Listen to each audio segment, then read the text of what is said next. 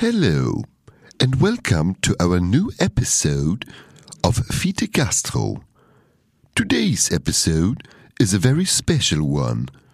It's in English. Äh, Bo, sorry, aber ähm, ich verstehe dich sehr gut, aber wir haben ja auch Tim sitzen und Tim und äh, very British English. No way. Ah, Pinnahill English. So.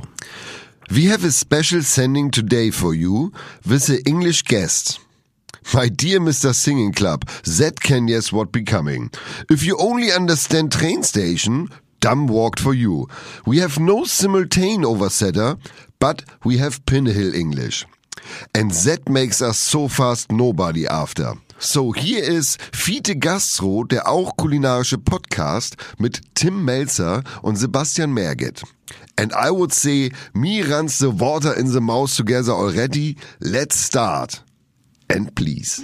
Herzlich willkommen bei Fiete Gastro, der auch kulinarische Podcast mit Tim Melzer und Sebastian Merget. Chuck, Digga, Props, Digga, ihr habt meinen Respekt. Ihr macht Digga, Mucke, Schicke, Mucke, oh, wie gut das schmeckt.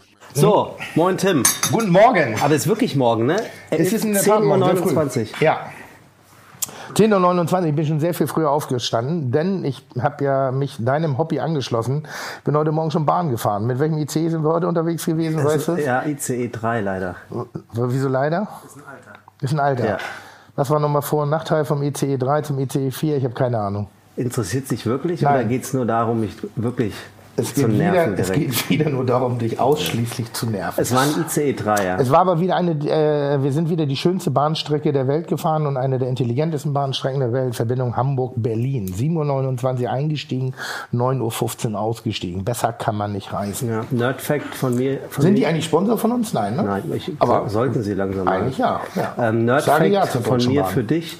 Ab äh, 1.1.2020 im Halbstundentakt Hamburg-Berlin. Das halte ich in der Tat für übertrieben. Nee, überhaupt nicht. Hä? Es sind viel weniger Verbindungen pro Tag, als man glaubt. Was denkst du, wie viele? Zwölf. Ja, du Penner, du weißt es. Nee. Ja, zwölf. Jetzt Na werden gut, es die- 24. Ja, aber ist doch zu viel. Ja, guck mal, wenn du was vergessen Heute hast, war die Bahn schon dann kann leer. ich nochmal schnell zurück, hol's und bin wieder da. Ja, sehe ich, sehe ich die Notwendigkeit nicht. Das ist wieder so, das ist so ein Nerd-Ding von dir. Aber erzähl, komm, wir haben ja was Spannendes vor uns. Wir sind hier in Berlin in einem fantastischen Hotel in der Oderberger Straße, glaube ich. Ja. Das Hotel heißt Ähm, genau so, äh, ehemaliges Stadtbad. Oderberger Straße Hotel? Ja, ich habe das vergessen. Oderberger Hotel. Ich bin hier schon mal gewesen auf einem exzessiven Fest, auf Ja. einer, einer sehr wilden Geburtstagsfeier. Oha. Da war das allerdings äh, noch im Abrissmodus. Also da war das noch nicht so schick saniert, wie es jetzt gerade ist. Vielleicht ist es aufgrund dieser Geburtstagsparty saniert Ja. worden. Also, wer weiß es schon. Wir sind in Berlin, weil wir heute, ähm, wir, wir spielen kein klassisches Wer bin ich? Wir kennen unseren Gast Ja. heute. Wir Ja. erzählen auch gleich, wer es Ja, ist. ein Weltstar. Es ist ein Weltstar. Ein Weltstar. Ein reiner Weltstar. Ein reiner Weltstar Ist der größer als du? Also vom Weltstar her? Ja. Ja. Ja, ja, also das ist schon so ein bisschen, ähm, naja, wie soll man da einen Vergleich ziehen? Also ich sag mal, er ist Elvis und ich bin Ted Herold. Oh, können wir diesen Moment einfrieren? Weißt du, was ich meine? Ja. Also da, das ist schon ein, ein, also da ist noch ein gewaltiger Unterschied. Obwohl wir beide äh, sehr ähnliche Dinge machen und äh, auch eine sehr ähnliche Ausdrucks- und Art und Weise haben, das zu machen, was wir machen. Aber er ist ein Weltstar. Er ist ein absoluter Weltstar. Und ähm, wir werden heute auch äh, nicht auf Deutsch sprechen. Nee. Hm? Also wir beide sprechen englisches Deutsch. Das wird man wahrscheinlich an der einen oder anderen Stelle dann auch in den Kommentaren lesen. Möchte ich mich jetzt auch an der Stelle schon für entschuldigen, aber äh, ich werde mir auch nicht viel einmischen. Ich werde unseren Gast sehr viel reden lassen. Vielleicht kriegen wir ähm, Angeboten, guten äh, Weißt du, wo, wo, weißt du, woran man merkt, dass er ein Weltstar ist?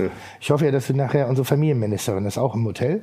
Hier gibt's heute so, ein, so eine Convention. Äh, hier Franziska um, Giffey. Genau, da wird sich um äh, hier wird sich um Kümmerer gekümmert. Oh. Das ist der Slogan der Veranstaltung heute. Und äh, nachdem diese Dame mitbekommen hat, respektive ihr Adjutant, äh, äh, wen wir heute zu Gast haben und wer auch dieses Hotel äh, gerade bewohnt, da äh, haben sie dann gesagt, ja, dann sagen wir doch mal Hallo. Das hätten sie jetzt bei mir alleine nicht gemacht. Dann hätten sie du? wahrscheinlich noch ein kleines Foto gemacht und ja, Mensch, wir, bei mir laufen die Gespräche dann immer so, ja, wir können ja mal was machen.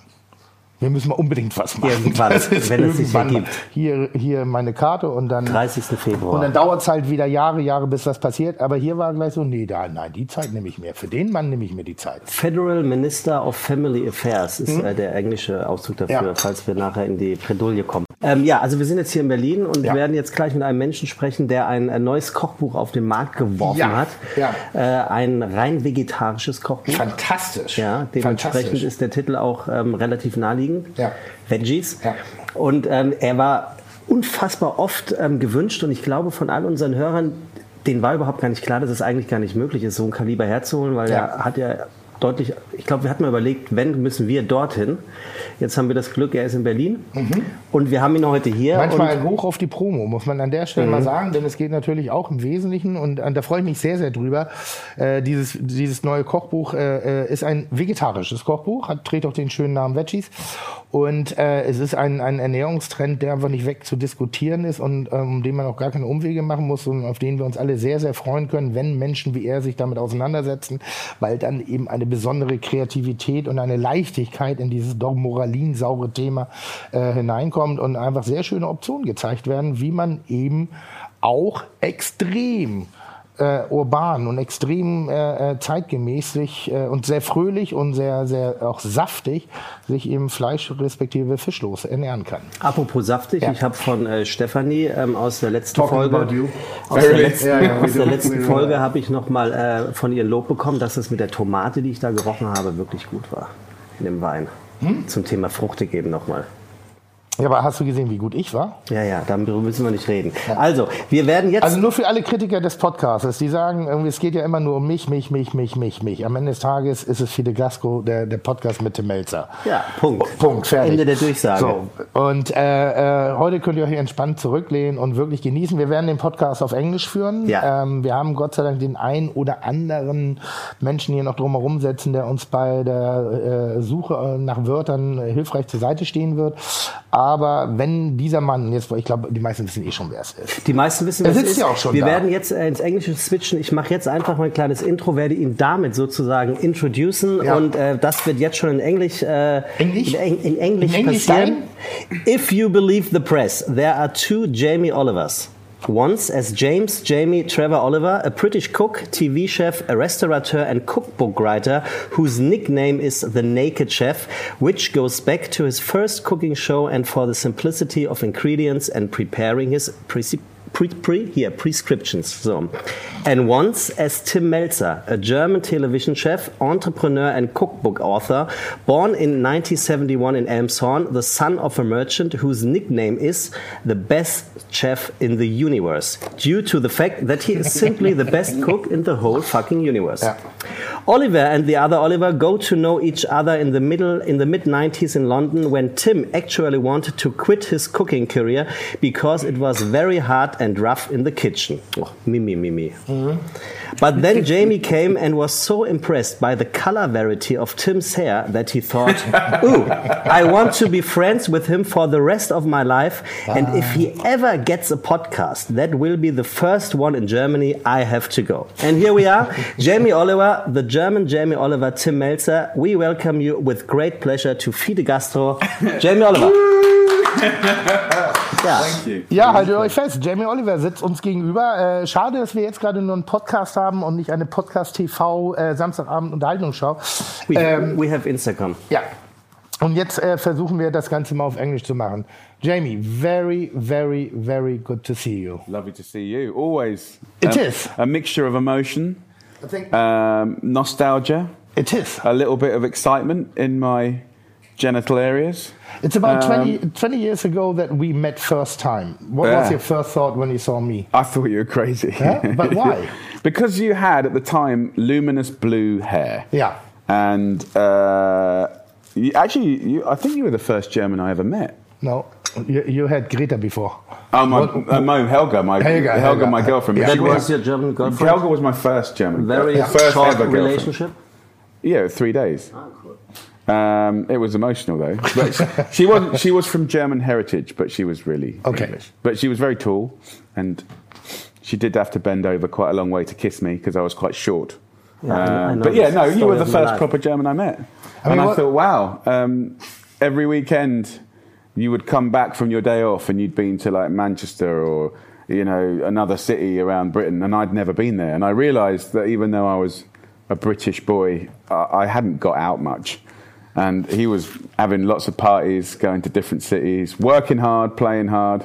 That's why I stayed in England. But we had fun, right? It was it was an definitely, amazing time. definitely. Amazing time. We all both started more or less at the same time. I think difference of two or three weeks at the Neal Street restaurant, owned by Antonio Carluccio, who just recently died and and uh, passed away, which is sad and and run or and, and we were trained by an amazing and, and beautiful person, one of the most beautiful person I've ever ever met in my entire life, and. Luckily, do you say luckily? I don't know. Yeah. yeah. Luckily, Luck- uh, luckily. he's still alive. Uh, it's our our, our mentor and uh, yeah, our Friend. friend, uh, dad, somehow granddad, Mm-hmm. Italian whatever, papa. Papa Gennaro Contaldo. And I mean, this was an Italian restaurant run by Italian guy, but cooked by a young British lad uh, who just finished off school. Uh, the, the Cordon Bleu or what was whatever. Yeah, I was in Westminster College, but I'd grown up in my mum and dad's pub cooking most of my childhood. And we so I kind of understood the kitchen, but you were fresh from Germany. Um, and where actually you just come actually from? No, you were in John George before you came to us. Is that correct, or was that after? No, after. Yeah. I, I went. I, I came straight from from the Ritz Hotel. Yeah. like this bastard place, which, I, which I really didn't like, and basically it made me uh, thinking about to make a decision to stop with with uh, cooking, to be a chef, because I really didn't like the atmosphere at that time in, in, in London. It was quite aggressive, very brutal, um, and, and, and the, the, the historical like famous hotels uh, it was like army. It was like military camp. So and i'm not saying it's right or wrong i just think it's just not for certain people. And it's efficient but also it's dull so I, I think I can really understand why Tim felt like that, and also the thing I is, mean, when I came in there, I was a German, the, the first German guy at the Ritz Hotel, and you still celebrated the V-Day. And when when when I uh, and, and it was all decorated like the, the end of the war. Yeah. It was all decorated like with propaganda uh, pictures with Yeah, yeah. Adolf Then the on German the came. wall, and then the German came, and all. The, all when I walked into the the the Mensa, the uh, what do you call it? The place where the staff had food. Yeah. What, what do you call Canteen, it? yeah. Canteen. You, you walked into the canteen. So, so out of a sudden, everybody stood up and threw food at me. And, and, and, and Really? Yeah, they were singing So- like two World Wars and one World Cup. Do that. Really? do that." Cool. My first nickname was a fucking retard, and I thought it's a nice word because I didn't speak any English. So they always call it, "Where's the fucking retard?" And I, I went, "Here, chef. Here, chef. Here I am." And Really? That's was- awful. That was terrible. And, and Right. No like wonder a- you wanted to leave. um, I mean, it's interesting that that kind of behaviour was was common in those days, and it, a- and uh, also if you were a woman, it was as bad or worse. Yeah. Yeah. Uh, I think it was sexist. It was misogynist. Um, at the same time, there are thousands and thousands of restaurants and hotels, right? So, um, as with anything in life, it's all about the culture that manifests itself. And clearly, that behavior is not okay. I never realized it was that bad, Tim. That's awful. even worse. It was even Um, worse. I mean, i- ironically, um, if you look at the history of great hotels in, in London, um, it's, it's always had incredible executive German and Swiss chefs. but they were famous for not just doing a great job, but being able to hold a big structure together. So for hundreds of years, actually. Um, so i- You blame us now. Do you blame the Germans now? No, no. I mean, I, I, like I say, you, you were the first German I'd really met, Yeah. um, and um, and I think also the age that we were at. I mean, when you're sort of in your early twenties, you're just so glad it was like there's freedom because you're not in school, and then like for Tim, he was out of his country exploring. Uh, for me, I was out of. I came from a tiny village in the middle of nowhere, um, and I was in London. And uh, every day, I remember just being so grateful just to be free, whatever that meant, uh, and and I could do what I want. I could go to the pub. Um, I didn't have to use fake ID, um, but also the ability to learn from people like Gennaro.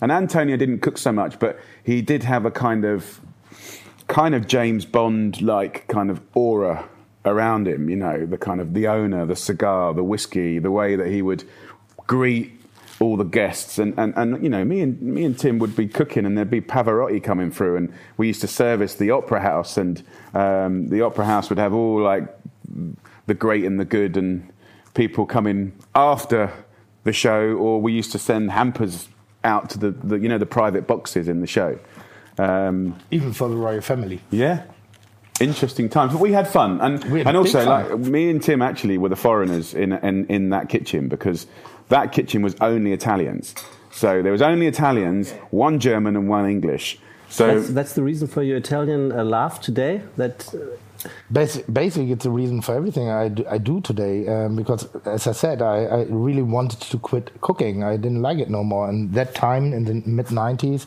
uh, especially when yeah, I, I, I had uh, my mom gave me a cookery book by um, Marco Pierre White. Uh, the German word was Kulinarische Welten, Culin- Culinary world. I don't know. White Heat, I think it was White called, Heat, yeah. exactly was a black and white uh, uh, uh, pictured cookery book, and it was the first cook, the first chef who was talking about atmosphere, philosophy, not only recipes and ingredients. So, and and he, he, he was a he was a tough fucker. He was a real yeah tough I mean guy. ironically he was Yeah. much more of that you know the behaviour that happened in his kitchen was more similar to what happens in the Ritz you know Yeah, yeah. Um, and that's why I wanted to go to London. Basically. But he was young and good looking. He and was. he was the youngest two star, two star Michelin chef in the world. Um, so he was kind of a rock and roll star. how right? old was he? I think he was 26 when he got his two, Oh, Yeah. two stars. Yeah, yeah. and then three Um, stars when I came there. And basically, I worked for him for about 45 minutes and then walked out because I said, no, no it's stupid. And and Gordon Ramsay then was his head chef. So, so You I didn't I- come back. Huh? You didn't come back. No, no, no. I just didn't want to beat up, to be beaten up. So it's, it's funny because all the, um, for me, he was also my hero as well. Marco. Yeah, because the thing is, the industry, as I'm sure it was in Germany, it was very structured, uh, very professional, very safe, uh, very male dominated, sort of structure dominated, and you know, it was all about chef hats and how tall they are, and um, just too male, not just physically but mentally, you know. Um, and when Marco came along, it was like punk music came, came along. You're like, what? And, you know, there's pictures of him like naked holding a shark, you know, covering up his bits. And you're like, oh my God, this is new, this is different. And uh, he was talented. But ironically for me, like, and, and, like, and, and Tim may have experienced this possibly more so in your early career as a public figure on TV. But for me, like the first five years when I became famous, was really challenging because my job, as is Tim's, is to try and get the mass public to try cooking anything. Just have a go, find some joy, no matter where you live, no matter how much money you got, have a go, join, join the fun, you know, get involved. Um, but what was really h- hard is when you do that, it's actually it's a generous thing because you want anyone to join. But also, when you're trying to be professional yourself as a chef, the professional chef fraternity look at you and think you're an asshole because we are trained in such regimental ways. And when you step out of that to be accessible, you know, so what was really tough for me was like Marco was my hero, but like he thinks, and to this day, he still thinks I'm an asshole. So often your And, he- heroes, and, and he's often mentioned it. you know, often, but, but it's a shame. Like you know, my, five of my biggest heroes. You know, when I got to meet them, it was not pleasant at all. Um, and Well- some of them I've made up with, um, and um, some of them I haven't. And did you ever worked um, in a kitchen in Germany? What, what I want to know is how, how are the differences between working in a German kitchen in a restaurant or in, in, a, in a British? Is it, I mean, the good thing is it, what what I experienced when when then finally I went to the Neal Street restaurant. I explored a complete new world for me. Before it was about uh, uh, perfection and like this military way of cooking, and everything was like sorted by colors and cutting, and and it was like like complicated but not really joyful. It didn't didn't like started any passion within myself. So I, I was able to do a perfect jus and a perfect ratatouille and a perfect cut, but not perfect flavor. And then I went to the Neal Street restaurant and we had this funny guy, Italian guy, Gennaro, and he, he did a, uh, the first risotto on, on which you couldn't plate any stuff because it was so Oozy. juicy and creamy and just floated away on the plate and looked basically like already eaten. And you put it again on the plate, and uh, I thought like, well, this is not proper cooking. This is just like like not good. But once you stuck the fork or the spoon into this plate and you eat ate it, and you thought like, wow, mm. that's flavorful. And the way Texture, of simplicity. everything, flavors, and I, I remember so many great moments where where he got some products and self collected, or the mushrooms delivery from Italy when they came in with the truffles and the entire room where Do you remember the, like, Do you remember the time I swapped the truffles? no, So there's so the white truffles. You, so for any business and for any accountant, if your restaurant uses white truffles, they are not happy. Right? White truffles range. I mean, even back when me and Tim were cooking together, they were 1,800, 2,000 pounds a kilo. Now they're sort of 2,000 to 4,000 pound a kilo, depending on the year and if yeah. there's enough. And white truffle, white truffles are just a nightmare. Um, and you weigh the truffle before you shave it, and then you weigh it again, and you know 20 grams, 10 grams. But if you do, tw- if your friend comes in and you do 23 grams, you know the restaurant goes bankrupt. Um, but uh, but Gennaro always weighed in the, the, the truffles, so he'd buy in like 3,000 pounds worth of truffles, and he'd weigh them on these like special scales. They'd be kept in sand, and it was about mid-May, um, and I had some beautiful uh, new potatoes from Jersey, and they looked just like truffles. And I thought, I'm going to get this fucker. And um, I removed all the truffles and put new potatoes in and covered it with uh, sand. Um, and he started to weigh it, and then because the sand smells of truffles, like he didn't realize for like 30 seconds, and then he realized, and then he got on the phone to the supplier, and I wasn't fluent at Italian by any means, but I can tell you he, he threatened to do terrible things to this person's mother, and um, uh, he was swearing and shouting, and then I was giggling so much in the corner, um, and um, then he realised that I'd stitched him up, but. Yeah, white. I mean, white. Do you use white truffles in, in the restaurant often? no, not at all. Not Did at your all. accountant ban you? No, no, I'm, I'm not using it because uh, we got them in, in this most perfect condition uh, at Neal Street Restaurant, and Yeah. I've never seen any good quality like this uh, from a delivery chain, Right. which which I'm like would be depending on. Yeah. So sometimes, if I mean, if if I like to eat them, but I'm uh, uh, within my kitchen, it doesn't make sense because. As you said, like I try to do a restaurant for masses, for for people who are open-minded, for good food, good quality, for but even to who can afford this kind of food. And and as white truffle is, is just crazy expensive. No, but what, what you said. Um, so we started off as a New Street, and he gave me basically the passion for food. And sometimes uh, they call you the German, uh, uh, the English Tim Mälzer. They, no, basically they turn it other way Yeah, around. yeah, they call me the German, uh, the German Jamie Oliver, and it's That's right. And, and I'm some happy with some that. people are supposed uh, just just said like I, I I do copy you, in, in some conditions I do because I really, for me, you're uh, one of the greatest guys I've ever met. Big influence, um, your, Bless. your inspiration and everything, your energy, your your love, your fun about food, which gave me, of course, some some water under my boat to to to to uh, uh, talk about the same stuff. Why did why did I want to say it? I just lost it because of English. But also, I think the thing is, me and Tim were lucky, right? Because we, I mean, I must say, like, both of us are lucky because it's, I think, when we can both look at the last 20 years and our careers and what we've done and the achievements and the challenges and the failures, like, we've been very lucky. It was all about timing. Yeah. And actually, Tim being in that restaurant with me, specifically that year, Yeah. you know, it was a really interesting year and time for Britain because Britain had had like, you know, maybe a decade of being quite boring, um, but actually, the kind of time that we have both moved to London, um, there just was an incredible energy about anything artistic or creative. So, you know, all the international supermodels were in London, like just killing it. All the musicians were like just smashing it. Festivals were going from strength to strength, you know, and I think they used to nickname it Cool Britannia, you know, like it was just, there seemed to be like a, a I mean, a moment. And I think, you know, even here in Berlin, you can see like, you know, every country has times when there's like a very cosmopolitan, bubbling scene where people are kind of there's enough normality, but there's enough naughtiness.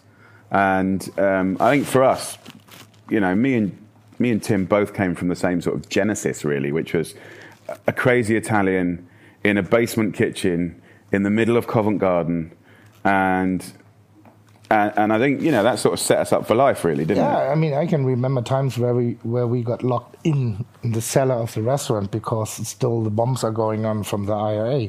So this was like like rough times. I mean, I was in the middle of London and I was like in the middle of civilization, and you couldn't go out on the streets because they were like on and on like Bomb all- scare. bomb, bomb scare. So it's still a crazy time, And by the especially way, you're lots young. of people were getting Yeah. killed from that. Yeah. You know, it wasn't just like one on like they were efficient. Uh, uh, uh, you know, I remember living 200 meters away from the biggest uh, explosives hall ever. Yeah. They were going to blow up. They were going to blow up Hammersmith Bridge. That's a lot of Semtex Yeah. or whatever they use. you know, I, I lived 200 meters away from that, and I remember thinking, if it went off, you know, what would happen? Sitting there in my little studio flat. But um, but yeah, I mean, it, it was edgy, wasn't it? London at the time. Um, Do you think it was kind of a crux of the matter, Knackpunkt for both of you? This Cracks of the matter. Cra- crux of the matter. I just googled it. This is Knackpunkt in German. Um, this time for you and for you in London for your career. Well, I think I, I think so. I think me and Tim were going to go on our career no matter what, and I think we were both excited about the future. I think Italy and the Italian spirit maybe made us both look at, you know, the, we had the respect for our kind of traditional French training, you know, um, which we both had, but also loosening it up a bit with the Italian soul. We were going to be fine, but of course, then the Naked Chef happened, and and that was about a different story. Really, that was about like breaking the norm of like the representation of cooking on TV in both Britain and Germany was quite old, as in like quite. It, it was quite. I don't know. I think there was. If you look at the time, there were quite a lot of sixty-year-old men generally, a lot of chef whites, and it just felt like a divide. It was like a divide, a divide between us and them, the public. So I think when the Naked Chef went crazy, you know, and, and Tim came back and started doing TV, it was like a change point in perception. Do you know what I mean? Like I think I think both me and Tim were passionate that anyone can cook. You don't have to go to college. And actually there's, you know, whether it's a really good cheese toasty or a perfect steak or or maybe a flash, you know, it's all good, right? There's there's no good and bad cooking. There's it, well, there is good and bad cooking. It's it's just it's not about posh posh cooking. I would say it's enough about the old times because uh, I mean we we are we are sitting here for the new times Yeah. for the for the for the, yeah for the for the new times. You just published your twenty second no Yeah, it's the 20 I think so. Twenty first, twenty second. cookery book. Yeah. It's veggie. Why? Um, well, as you know, I'm not veggie, um, but I think uh, one of the things we do do a lot of now is uh, social media. We have quite a busy selection of platforms, and of course, it's a global audience. And what's really interesting is if you if you give a shit about that and you listen. So I probably look at hundreds of comments every day. My team look at thousands of comments every day, and I think if you digest that, um, you get to feel how the global public feel about food, uh, the good bits and the bad bits, and the things that they're worried about and the things they want help with. And for sure, for the last nine years, it's been like, look, you know, I'm thinking about going vegetarian, fine. I'm thinking about vegan, fine. But actually, mainly meat eaters going, I just want to know how to do more stuff with veg. I'm I was brought up with boiled cabbage, like the life cooked out of them. Very British, you know, boiled carrots for fucking two hours, you know. Um, so I think it was really and, and, and also what was interesting is i kept saying well look most of my books are vegetarian anyway. Like the 22 21 books that i've done 60% of it has always been veggie. Um, but then the veggie fraternity vegan fraternity was like no no no no no we want our own place. And it, you know it took me i kind of avoided it for 15 years I was, I Um, was surprised by that it took you so long to, to make it like a veggie cookery book. Yeah, I well, to be honest, I, surprised. I- well, actually, I wrote it eight years ago. yeah, So that was the thing, I, and, and I think that was a real test of me, like me, maybe possibly being professional for once. Uh, like I wrote it eight years ago, and I was two things happened that was quite interesting, Tim. Like, so I was really proud of it. The design language that we created was amazing, like one of the best I've ever done. But and it was bang on time. But actually, I held on to the book and didn't publish it because I knew it wasn't the right time for the mass public. So I sat there and I waited and I waited and I waited and I published it this year. Now, what was interesting is the pictures in the old book are nicer than the picture in this book. I know that sounds like a weird thing to say. Um, Pictures are how old? Eight years. eight years. And the design in the old book was more beautiful than this book. And then I had to have a real conversation with myself and go, okay, stop massaging your own ego about how beautiful the book is. Actually, that design language is not for this book now. So it's quite, it's quite an interesting. I think, like you know, both me and Tim have been doing stuff long enough now to know that really, of course, we want to be creative. Of course, we want to do good work. But really, there is this balance between being too far, being too early. You can be too early with content, and you can be too early with design, and you can be too early with conversation. Do you know what I mean? Sometimes the mass public. So for me, I reshot the whole book and made it cleaner, simpler. And do you know what I mean? So, Yeah, yeah. so for me, and I think especially as a man, like you know, controlling your ego and just slapping it back down. And actually, if you look at the book, it's just very. If there's really lots of white space. Um, there's not so many. I mean, if you flick through the book now, like it, it's just clean. Um, so that I've never done that in 20 years. So, and, and I'm not saying I'll always do that. I'm just saying that uh, trying to think about who your audience is, and of course, my audience is also a, a Germanic audience as well as a South African audience as well as an Australian, you know. So it was it was an interesting one. But yeah, I mean, I I probably was late. Well, I was probably too early, and I think now I'm just a little bit late, which is perfect for I guess the mainstream. what, what, what do you what do you want to do? What do you want to say with this book? Uh, uh, really, what I wanted to say was just that veggies don't have to be boring, and um, and veggies can be. Uh, I, I think I think the wider conversation for me is um, it's not a club. Like it, it, it's more like, and I think, and I think as I've got older and as I've understood farming more, and as I've kind of become more kind of uh, linked into sort of the stories around environment. Um, I think you should be really fussy about your meat. I think the idea of cheap meat every day is a really bad idea. It's really bad for you. It's really bad for the planet. So I think like I love meat. So I think, and I think like if you look back in history, like, meat was always kind of gathered with excitement and kind of sat around a table and like carved and maybe say grace or you know like the idea of killing an animal for your own food is like you know uh, it still feels it should be uncomfortable.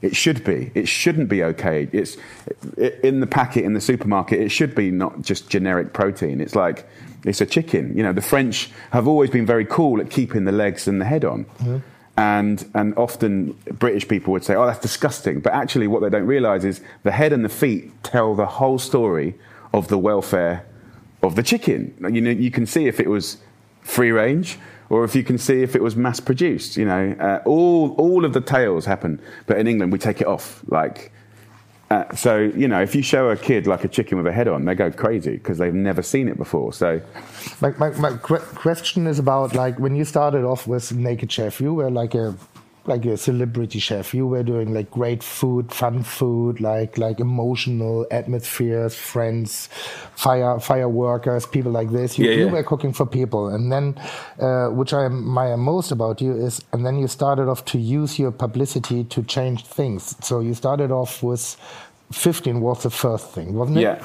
So you, you built up a, a restaurant where you train young people who didn't had the best times in their lives and to give them a second chance to to get them into the industry. And you created many many many great chefs all over the world.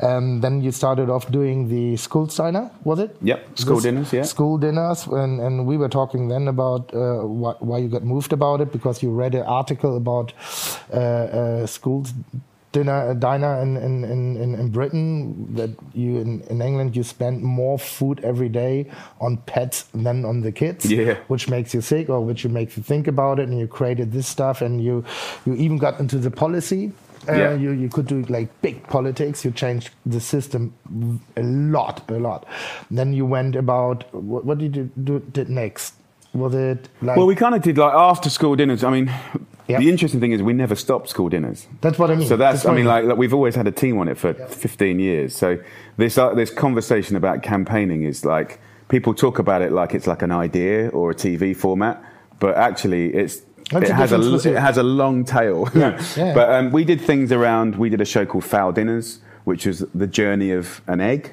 Yeah. going off. Uh, into the meat industry, and you could just and you didn't tell anyone what to do. You just showed a that most chicken that you eat is about thirty days old. You know, so people didn't realise a chicken's only thirty days from chick to cull, um, and then show the difference between organic, free range, and intensive. But then also looking at the egg industry with with battery farming. So what was fan- what was fascinating to me, Tim, was like fifteen was really a story about apprenticeships and second chances and can kids that represent maybe a higher proportion of crime in our communities can they be rehabilitated and become an asset you know school dinners was about don't feed kid shit 190 days of the year you know because they're our investment for the future um, and then what was fascinating is you do a simple story about say eggs like like battery eggs, egg, chickens that have never seen daylight. And the show went out on a Friday night. It got 4.7 million viewers, which for us is very high. Um, and then the next day, Britain has never ever shopped the same forever since. So we, we, we got out of battery farming two years before Europe. But so it, it became very clear to me that these TV shows that we do, they can be fun and they can be, we call them chop and chat, you know, sort of like chopping, you know, talking and cooking. But actually, there's this sort of whole political side of food. Um, but also, you can have fun, right? What, what we did in our, in our Fowl Dinner show was we invited all these kind of people from the industry, politicians, um, you know, campaigners, activists. We invited them all to a gala dinner by Jamie Oliver. So they all wore their black tuxedos and they got excited. Um, and then I welcomed them to the event, and then I pressed a button, and the whole walls fell down, and it was surrounded by a battery chicken farm, you know, and we walked the whole audience through the narrative, you know, what happens to all the male chickens in the egg industry? Well, they get gassed or minced. So we showed it to them. And of course, it's very frightening and it's disgusting, and a lot of people are offended. Um, but it's the truth. And also, why shouldn't people see the truth? So I, I, it kind of taught me a lesson that, I don't know, I think if, if, you give, if you give people good, clear information, often they make good choices. And I think now, if you look at the environment around politics, if you look at what happened in America, you know, um, I think without getting too political about it, like the one thing that seems to be okay these days is a lot of fucking lying. It's okay to lie. Just, just keep lying and lie convincingly enough with a smile and be entertaining and um, use stupid little one line comments that resonate with parts of the population to make them feel more loved or more patriotic or more, more, more. And th- so for me, like, I don't know, it's sort of a, I think now's a really weird time. I think truth, telling the truth seems to be a little bit out of fashion at the moment. Uh, I hope it comes back.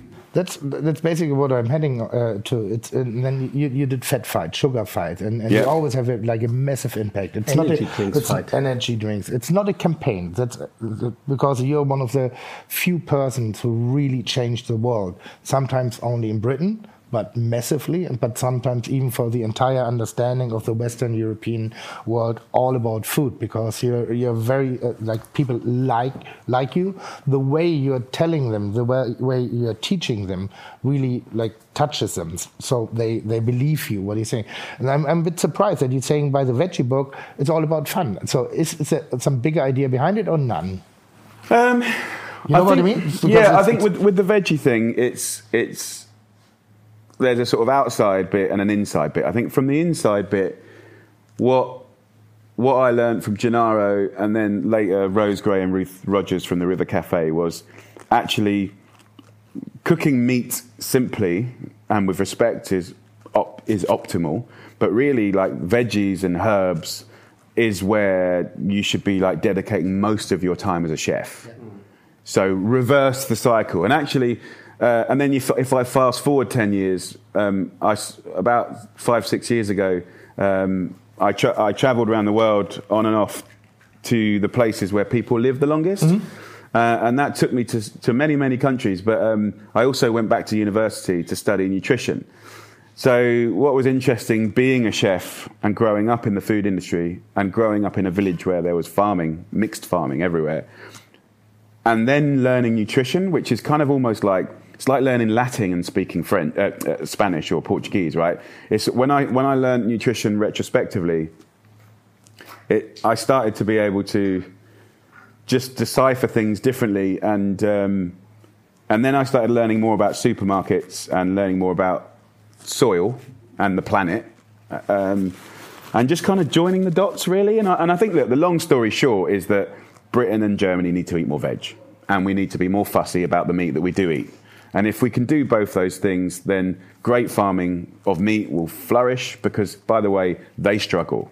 Great farmers of great meat do not have an easy job. No. You know, to produce an incredible, amazing Germanic meat product when you've got something that's like five times as much for half the price. This is this is hard, you know. So I think um, trying to get the population to be fussy about their meat and to like big up the veg, I think was really really important. And and I think that was what I was trying to do in the book was just yeah have celebrate that, but also I think also if I do it because they know I'm not a vegetarian, they're kind of thinking well maybe once a week we can do this. And, and for me, for sure, like, I think like I'm probably veggie like four times a week. And then at the weekend, I'll go to my butchers and, you know, cook different things every, every week. And uh, we've got a good fishmonger on a Saturday that has amazing fish. Um, but, and I think as you get to a certain age as well, you know, I mean, like, you know, my, my, this year for me has been a nightmare, you know, just kind of like work wise, emotionally, health wise. Um, I mean, and, and a busy family and a busy work, you know, and I think you get to an age where things, you know, maybe you don't feel so good, you know. So I think definitely the veggie story is a good one. Is it an expensive one? Because um, so many people say um, vegeta- um, um, eat veg veggie is much more expensive than than the other Junk way. food. Than junk Yeah, food. Okay, yeah. but is, is is this the truth or is it just? Um, It's a it's a it's a semi manipulated truth. I mean, I think the junk food industry are the only people that have the money to market to people, um, and of course, if you can cook veggies, I mean, if, if you look around Europe and and most of the undeveloped world, they're creating incredible food from veggies that cost nothing. You know, if you know how to cook and you have access to fresh food, you, of course you can cook much cheaper food than the junk food. But here's the thing: like junk food's cool. That's marketing. That's what marketing does. Vegetables don't get marketed. They don't own your Olympics. They don't own your like World Cup football. You know, they don't own your favorite like game on you know iPad or like Yeah. Nintendo. Do you know what I mean? So I think um, there's it's just yeah it's i think it's um, what's and as we get busier and busier and as technology saves us time and more time actually what's happening is is people are choosing to get takeouts and so you got i, I think you know as you look at your own communities it's ever it changes the, the speed of change i mean even like tim in the last three years in the uk like we have these apps like Uber apps, but but for food. They're really efficient. Um, They do what? uh, uh, you basically they, they, instead of cooking anything or instead of even going out to a restaurant or instead of even going to a supermarket you just flick through a menu of like dishes and, and there's like say 20 restaurants in your you know one mile area Yeah, yeah. and they'll deliver it to you in half an hour so that that that not only has completely changed the pattern of everyone's week nutritionally it's completely changing the pattern and without question, it's making things worse. But also, as a restaurateur who pays for lots of staff and lots of rent and lots of rates, um, all of a sudden, there's people that are able to run. They call them dark kitchens. You know, they have like a little um, like lorry container, you know, half the size of this room, and they can knock out food for ten brands, and uh, in a car park and you're paying to be in the prime location in a high street and everyone don't want to come out. That's even in the last three years that's happened. And i can and also I, I have permission to say that because in the uk i lost all my restaurants this year. And i would say the two main reasons for us that happening to me was the rates the business rates were just too expensive uh, and the rent. Um, the high street, of course, is declining in the UK, so there's less people on the street. But also, we weren't we weren't able. It's re- how we weren't able to go with the div- digital rev- revolution because you know it's really hard to have diners sitting there eating homemade pasta with some sweaty, hairy ass cyclist, you know, coming in to pick up another delivery. Like it just it just it just doesn't work. So I think like you know the the industry is constantly, and that's just the restaurant industry. I mean, if you look at it, you know, supermarkets are changing, farming's changing, and even if you go back to the political side, like subsidies and farming is changing. So, you know, Is it, how is do it- you? Is it, sometimes frustrating for you? Like you're a food, like you're a food fighter since 20 years now, and you, you really, and I believe you, it's not not something like oh you make up, like it's coming out of yourself, and you really want to change things, and you trained and taught the people, and the knowledge is bigger than ever. The knowledge about ways, about mistakes in the food industries, we we know all basically basically we have all informations on the table. So do you think it's sometimes frustrating that you're fighting since 20 years and you do so many good things and basically we're talking about a beautiful beautiful world of food and flavors and making experience and socializing on the table and then basically sitting here and saying well it's an app Yeah. who makes it difficult for me Yeah. to to to yeah to to stay on the market Yeah, look, I agree. I think, I think my my brain, which is sometimes a peculiar brain, uh, like, you know, I can kind of get in it and sort of be frustrated and act like a normal person. But what I, I think, I think definitely one of my strengths is to be able to get out of it and look right back. And, I- and I think like being maybe a bit more experienced now and, and a bit more philosophical about the scenario and the fascination about history, and the Industrial Revolution in Germany, in Britain. You know, we were way ahead of France, Germany, Portugal, Spain. You know, so so re- any revolution, whether it's an industrial revolution or a digital revolution, um, they have always changed everything and and fast. And there has always been winners and there's always been losers, and there's always been success and there's always been failure and death. You know, um, always and forever. You know, it was only 70 years ago when most German ovens were fired by coal or wood. It, the concept of an electric oven is still very, very new, you know. So uh, you- you'd only have to go that, that long, and we didn't have sewerage. Thank God for the Romans, you know. Uh, so I think, um, I think when you're being philosophical about it, it's, it's all part of, it's normal. I think the scary part of it is this digital stuff can speed up quicker than what man was able to do with a welder and a, and a hammer and create, you know, like building pyramids and, um, and building railway networks and engines is one thing. This is kind of like much faster. And, and I suppose at the end of the day, humans hate change and they want convenience. Humans are programmed to save time always. I mean, I, I remember going on holiday in Cyprus when I was a kid, and we'd be driving to the hotel from the airport, and there'd be all the women in the river washing the clothes on those kind of maraca things.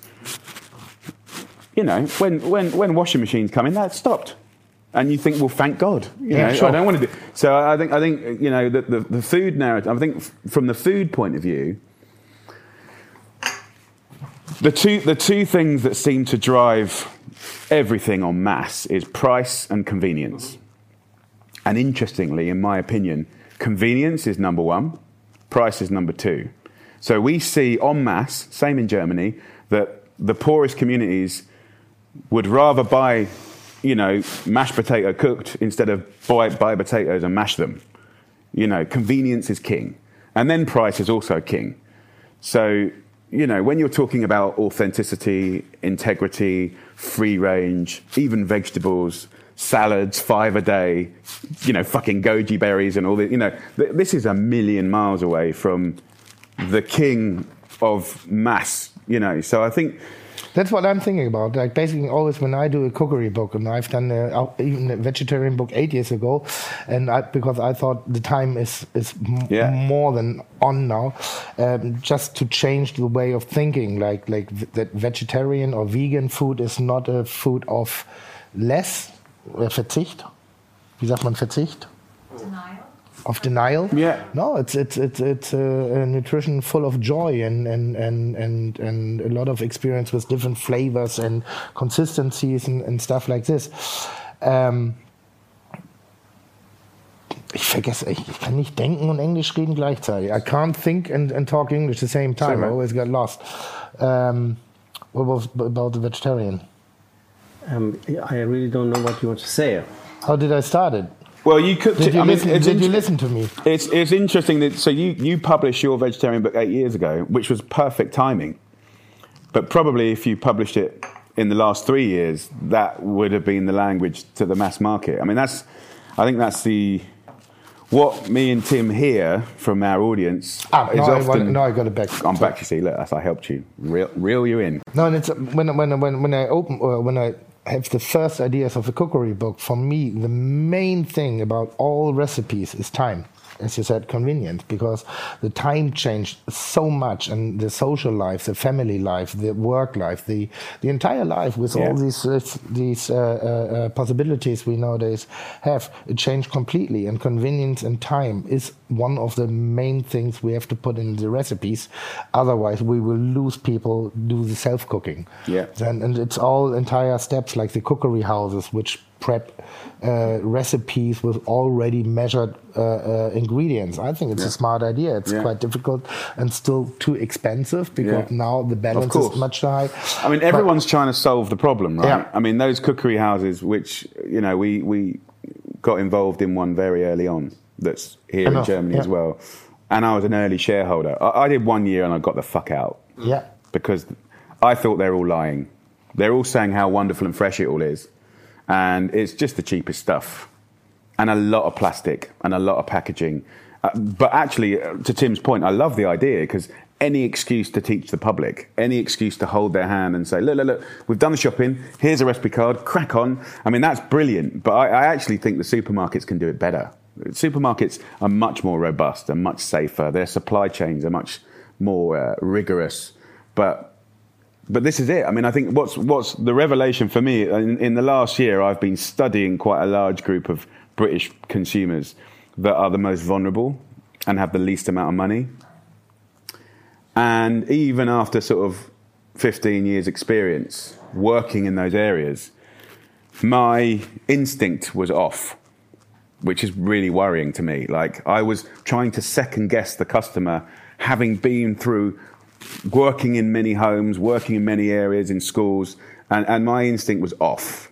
So I, I've been educating myself about what it is that they need. And I think the interesting thing is, um, back to the convenience thing, like i- even when me and Tim keep the recipes simple, which is wonderful, um, that audience wouldn't even dream about peeling an onion Yeah. and chopping it. What frying it for five minutes and then adding no no no no no no it's so it's so it is much more uh, and this isn't like an an opinionated kind of comment it's like it's much more about versions of pot noodle You know, it is like it is like it's very, very, very, very simple. And um, Would, would it be an idea for you to go into the food industry and produce convenience food, but with a better understanding yeah, I think of so. I, I, I think we're trying to do that, and I think we're actually finding some hope in the freezer area. The freezer seems Yeah. to be, although it's old technology for us. The freezer has been somewhat misused in Britain and Germany for, for maybe 20 years. Yeah. And Um, what is the big idea? Well, the interesting thing is if you want better quality at a lower price, it's freezer. If you want to have a scenario where the whole system has less waste, it's the freezer. If you want convenience where you can grab it or grab a bit of it, it's the freezer. Um, and if you want to lock in nutrition, if you, if you, if you track, say, vegetables, and um, you'll, you'll see that like the freezer is 10 times more efficient than fresh. So as a chef, that's a tough pill to swallow because we love fresh. But those carrots might have been sitting in a warehouse for like nine months. So the minute you pick that carrot, the nutrition just depletes. So you, you kind of have to remember, like even going back to the dinosaurs, like you know, a lot of those dinosaurs were big and they were vegetarian. So so the quality of that nutrition. So it's not just eating a carrot; it's the quality of that carrot. Because I had the same. I, I had an offer by a company who's doing like frozen food and frozen products basically. And I was like always on left, wie sagt man, zerrissen? Torn? Torn? Yeah. I was torn because I thought, no, I'm a television chef and I want to teach the the people to do fresh food. But on the other hand side, I want to move as many people as possible. sure. And uh, can I say really go for it. It's fine. It takes it, it it saves you time and it's easy. And the vegetables like freshly frozen on fields or by, beside the fields are uh, have much higher amount of vitamins and everything. And it's, it's sad to say, and it's it's it's But I'm te- frustrating to say. No, because it is- I wanna frustrating, See but I think- picture on the market. I want to like the smelling guy on the tomato. But, But I think it doesn't- Not the I- smelling. This, But that I think the torn thing is an interesting one, like because obviously we both have built we've built trust in an audience for for many years now, and I think you know as when you really look at your audience, you know the idea of cooking from scratch something from one of our books is really a once in a week, twice in a week thing. So the reality is is you know if Tim Mälzer did a frozen lasagna that was good and you know lovely free range eggs in the pasta, you know good quality pork and beef blend, you know lots of maybe the proportion of beef is like 50% and the other 50% is a lovely sofrito of carrots and onions and garlic and herb. You know that's that's really useful. And also when they reheat it, it's, it will be good. You know, so I think like so weird. I mean, weirdly, that people there's such a large audience that just don't have time to cook. I mean, also making a lasagna, by the way, is the hardest thing to do. It takes it takes forever. Doesn't it? Like to Tomato making your sauce, stew, cooling it down, making your bechamel, layering it up. You know, so even like when it comes, you can also fix. Like even when it comes to cheese, you can do a blend of five cheeses. yeah. You, no one normal is going to do that. But so I think I do. I think industrial. I mean, I, I, I used to be very torn, and I used to be also very opinionated about big, medium, and small. And I, I'm, I'm a massive, massive lover of the slow food movement. But when everything's perfect and small, it's also like it's three percent of the population that can play that. You know, I think there's a lot of people out there that want Would you say that um, this uh, this book, Veggies, is the best you ever did, or is it just uh, another another theme? I would say it's another theme. I mean, I'd say that's the that's the the cousin or the brother. No, let's make it the sister of five ingredients. So um, if you stand that next to five, it, it feels the same. It feels like you know part the same sort of language. And when I was talking to you earlier about we changed. You know, eight years later, we reshot the whole book and we redesigned and re. Actually, I rewrote the same recipes. Um, that was more about tuning the focus into where the public are now. And um, yeah, I think, uh, What are your top three cookery books? uh, as in success or as in love, No, my love. personal love. I think my first one will probably be. Oh, it's tough. I, I, let's do the first three uh, instead of my favourite. Um, my first Italy book, I really loved. Jamie's Italian? Or? Yeah, Jamie's Italy. Uh, I just loved that, and I think Italy's a country and a food, the cuisine that people love, so it's a comfortable place.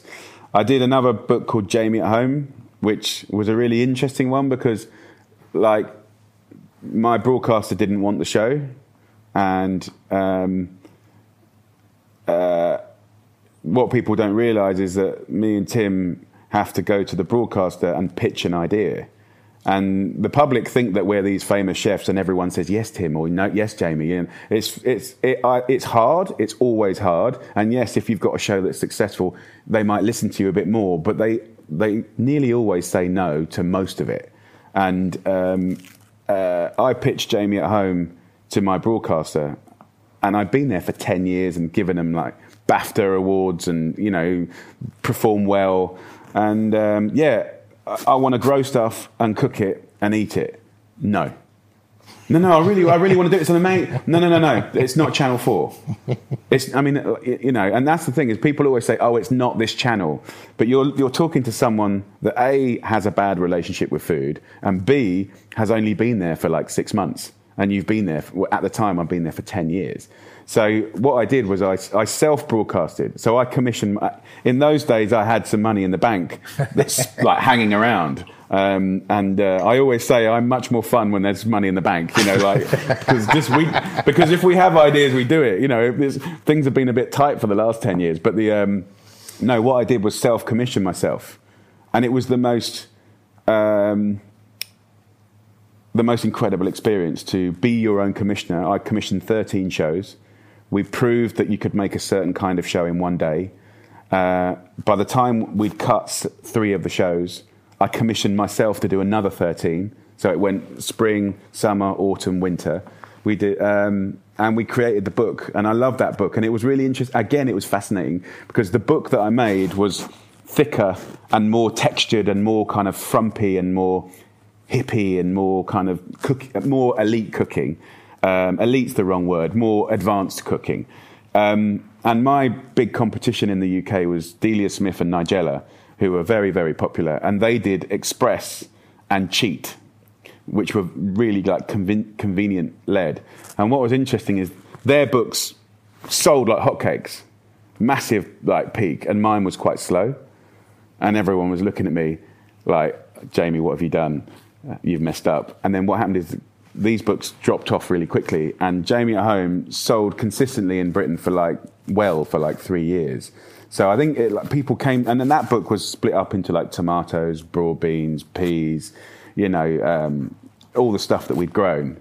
So that's probably my second, and then probably actually America. America, my, America cookbook was my least my least popular uh, to the public, but actually it's probably the book that I'm like. If you flick through it, the photography and the journey Actually, everything about that was tough. Like it was the most expensive show we've ever made. It was. It didn't get distributed very well. Uh, the book wasn't as popular as anything else I've done in 20 years. Um, I thought everyone loved America, but nope. um, uh, I don't know. If, uh, don't know what happened. And, and what was ironic was, um, other than Iron Chef uh, in America, it was the most expensive cooking show that I'd ever made, and certainly was ever made in Britain. Um, and uh, when we went to sell it around the world, the one country that didn't want it was America. it's just like they're quite picky with British yeah, well, people. Huh? It was very honest. Yeah. I mean, they they America. This is the reason. America has bought everything it. that I've done. They, yeah. they they don't really like like British people like telling them how to do how to live, how to. Well, we, we I mean, uh, certainly the America program was a celebration of America, but we were also very honest um, about just like you know we were cooking with the Navajo Indian. It, you know, it, it's not just going to be a celebration. Like yeah. this is a repressed, you know, First Nations group of people who are suppressed by you know English, Germans, Irish, uh, Americans. I mean, we're all part of the story of America, yeah. right? But re- I mean, and it wasn't like we weren't. It was just an honest, fascinating story. But um, but yeah, I think. Um, I mean, I back in the I launched Food Network in America. So I was one of their first three presenters on the show. So it was quite interesting that when you when we spent a year and a half making that, it was completely over budget. I don't think we've ever broken even. Um, but, but the end, very successful. Uh, I don't think so. I, it's a beautiful product, but I don't think it, success is based on sales and breaking even. Uh, I don't know if we ever did that, but definitely it's one of my favorite books. If you look through it, I mean, it's got such a because really America's just a melting pot of the world. So in the America Cookbook, you'll see a Germanic in, influence, you'll see a Chinese influence, you'll see an Italian influence. Um, so yeah, I mean, I loved it, but just. Um, I can tell you my my two uh, my three favorite Jamie Oliver cook uh, cookbooks.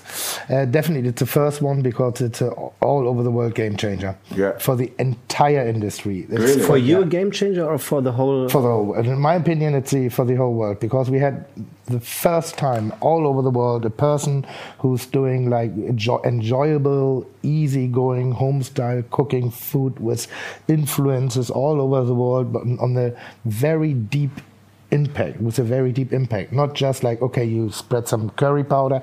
You you, you change it completely. The thinking you moved an entire generation of cooks. It's i travel a lot the world and um But I- did he I'm- change it for you as a chef, or do you think everything. for, ev- for everybody? Every plate change, every, the way of thinking about food, uh, about uh, um, what do you say, concepts and restaurants, uh, the, the the way of putting food on a plate changed complete, completely. I always call it pizza style, Jamie Oliver pizza style, because basically every uh, like stupid fucker can take two big hands and just chuck them on a plate and sprinkle some olive oil over it and and, and maybe Sausage some, fingers, I'll have you know. yeah, sausage fingers. I was looking for the word and put some parmesan cheese about it, and, and you said like, wow, it's beautiful. It's uh, Jackson Pollock on the plate, and and everybody is able to do this, and basically it's full of colors. It's like a so that changed. Can you the see his smile entire- face? Yeah, yeah. The entire industry. The best cookery book for me definitely is your Italian cookery book. That's that's amazing. I, I envy it a lot because it's just a great cookery book, and it only has one mistake. It's your name on top and not mine. Seriously, that really fucks me off. And the next thing There's again, So again, can do uh, again, a together. game changer is Jamie at home. You, you, you, you, you. you um, I, I was like, well, now I'm planting my own herbs and tomatoes on the balcony, and it's just stupid shit. It's like some smart ass talking about it, how I have to do it, and then you showed it, and then you just, just, just made it like, like so.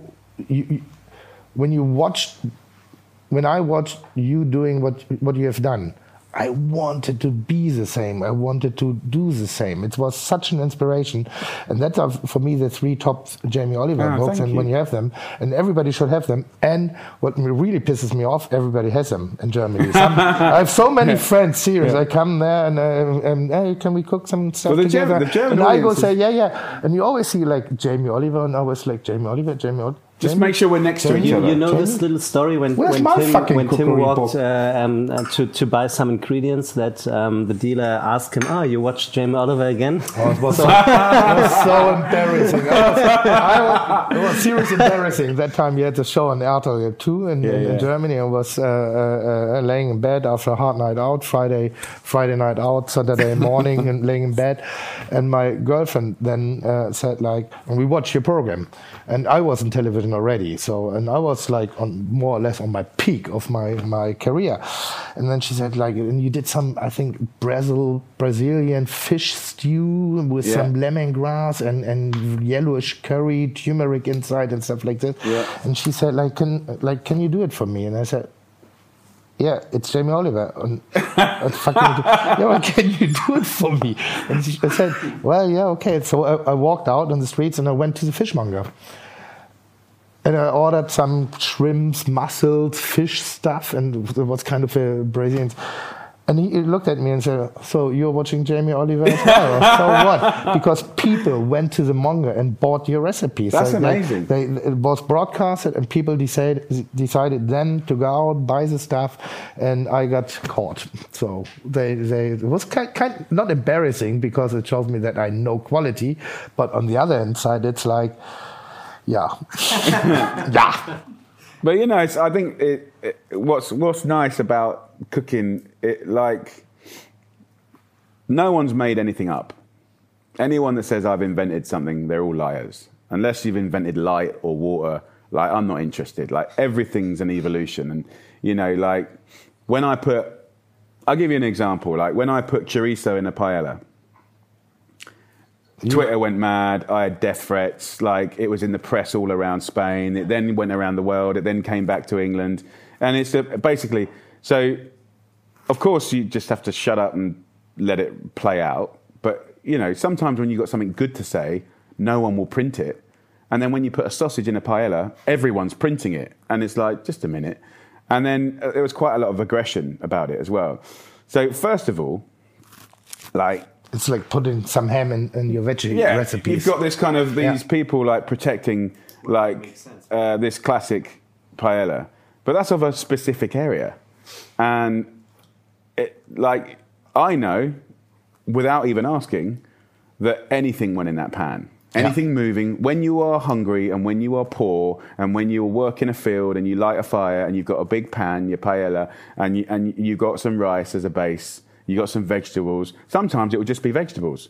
If anything moves, right, rabbit, snails, like, and so, so I know that I'm okay. But the, the reason I, I mean, the simple reason I put paella, uh, uh, chorizo in that paella was twofold. One, it tastes good, right? But also, two, like I, I can when I'm writing a recipe, I'm picturing an average cook in their home. And one of the most important parts of what me and Tim do, especially if we're simply cooking, is seasoning. And teaching seasoning is so hard because you're tasting for salt and pepper, you're tasting for acidity. It could be lemon or vinegar or citrus fruit. Um, you, you could be using herb or maybe a spice. But it's really hard to teach and it's completely subjective. And your mum could cook something beautifully seasoned, and the same recipe could be cooked by your sister that's not seasoned that tastes like shit. So, by simply putting chorizo in a paella recipe, you are guaranteeing that a bad cook gets an amazing product. So, I put it in the recipe, and all hell broke loose. And I had like six weeks of abuse. Yeah. Uh, and then, thankfully, a, a- a few famous chefs in Spain were like, look, there's recipes that are 300 years old with sausage in it. But I think it, what's funny about cooking and inventing and, and bouncing off of each other is um, no one's invented anything. Did you have any problems with the vegetarian cookery book? Because when we sat together with me and my team, and we had great ideas, yeah, and, and we had great ideas for flavor, and sometimes we were missing some certain flavors, and, and then we said, you know what would be nice? Some bacon. Some bacon. some bacon. always. The amount of times I said that. So, and, and, and we, we, like, the most difficult stuff for us was like finding out flavors who work like your chorizo Yeah. or like bacon or Yeah. sometimes Smoke. when you want to be smoked. So that's basically what we did. Yeah. Was it a problem for you? And, and- Definitely. And, how- wh- what is your big idea behind that? So Well, how can you make for a veg- like some person who are, who is a meat eater? Like uh, and he loves meat, and he doesn't know why he loves meat. He just loves meat. Yeah. Like when you want to convince him to eat more or less meat, but still have the full flavor. What, Yeah. are, what are your ideas behind it? I think it's a really good challenge. I think you know when I was doing what you were doing, uh, oh, I need something. Like also, I was imagining my dad. So I wrote the recipes to make sure my dad would be like, "That's okay," because he he always has to have meat, um, and my mum's always trying to feed him more veggies. But I think essentially um, we had to work harder on slow cooking the vegetables at the beginning, roasting vegetables, getting intensity of flavor, using little tricks like smoked paprika, miso, um, harissas, you know, things with complexity. And I think, you know, as I don't know if they use the word umami in Germany, but the, the fifth flavor. So, um, you know, really thinking about depth of flavor from mushrooms, from um, things like parmesan, um, you know, uh, olives. Will you ever be able to publish a cookery book without Parmesan cheese? Never. Never ever. Ever. Never. I have a contract with Parmigiano Reggiano. Do you? I mean, no, I don't. I don't. But ironically, Gennaro does. Gennaro is the representative, so maybe. So that's what I thought because I always say like the best vegetarian like like uh, nutrition or diet anyway is the Italian cuisine and, then I thought like how can you make Italian cuisine vegan and I said no fucking way Yeah, yeah, take off the parmesan and they, they will die. There, there, there will be a plant without water they just are, take it away They're, they're, they are selling some vegan-friendly Parmesan type cheeses now. okay are they any good But uh, yeah, they're good. And what's what's quite interesting is Yeah. um, a, a lot of very historic Italian and British cheeses uh, are, are are actually naturally vegan. They would use thistle or cardoons Yeah. to, or even fig fig milk to We- split the. Uh, We the just milk. make a quick uh, Okay, yeah. uh, break have- we because have we, do a little we get some visit. What's this And, face here? uh, some some lady want to say hello. Yes, it's your um, Yeah, no. Secretary of. Federal Minister of Family Affairs. sir. She's coming. You know, there's one thing they they you've been like my guest at the cookery show I've done uh, like six seven years ago, and and and do you remember that? Yeah. And still, the taking uh, the people are taking the piss off out of me because of my English. When I said to you, "Don't come me with this shit," That's- still people seriously. We just had it. It's it's uh, It's funny. Huh? It's, It's very funny. funny. People love it at the internet. I always say, yeah. English for runaways. Um, I've always thought your English was very let- good. let- we just had a small break because our Minister for Family Affairs uh, just uh, uh, joined us. And uh, did you like her?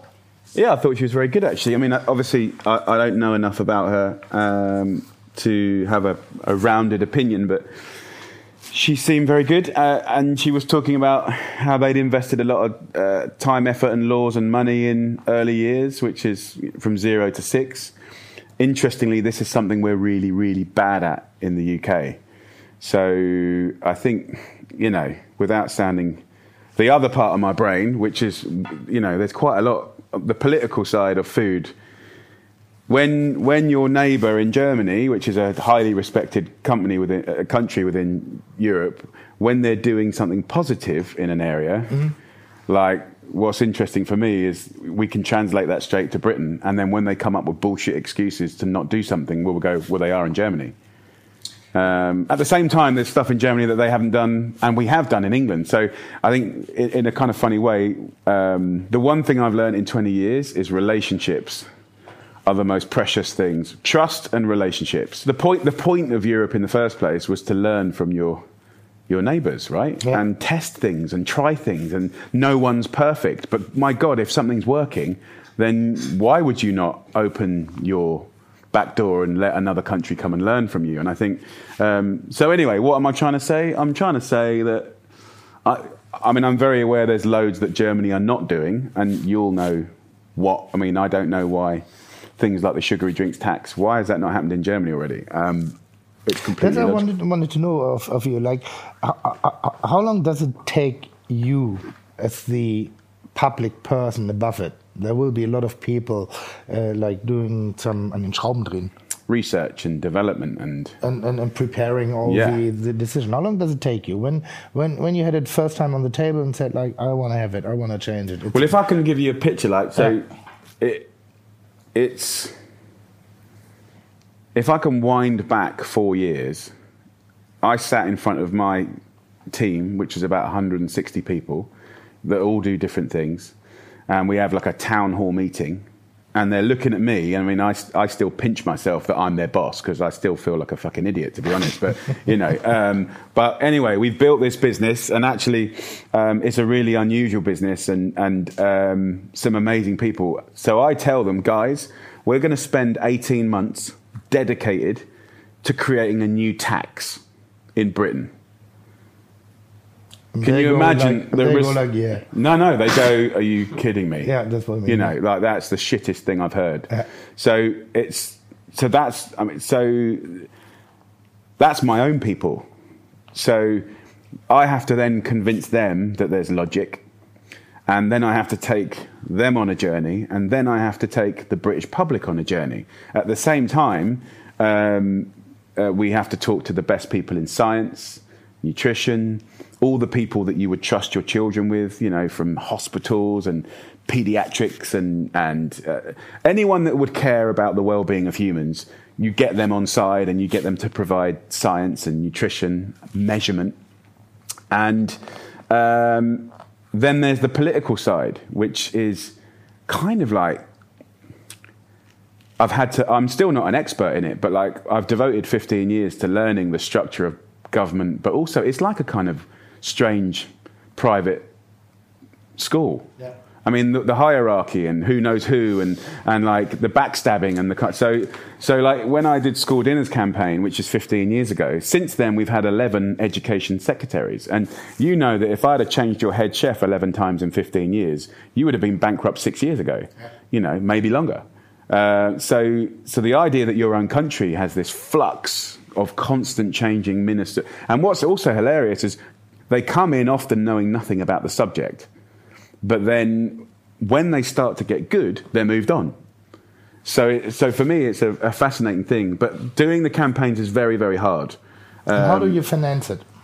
Uh, uh, good. I have to finance it. So, um, so we have businesses that throw off profit, obviously. But the one thing I haven't done, maybe stupidly over the last twenty years, is I've never saved anything, uh, and I, I haven't got like a I don't know if you say like a, I haven't squirreled anything away. So I've always invested my cash in people and campaigns, really. Um, so I would finance um, Sugar Rush, which was what we named the documentary.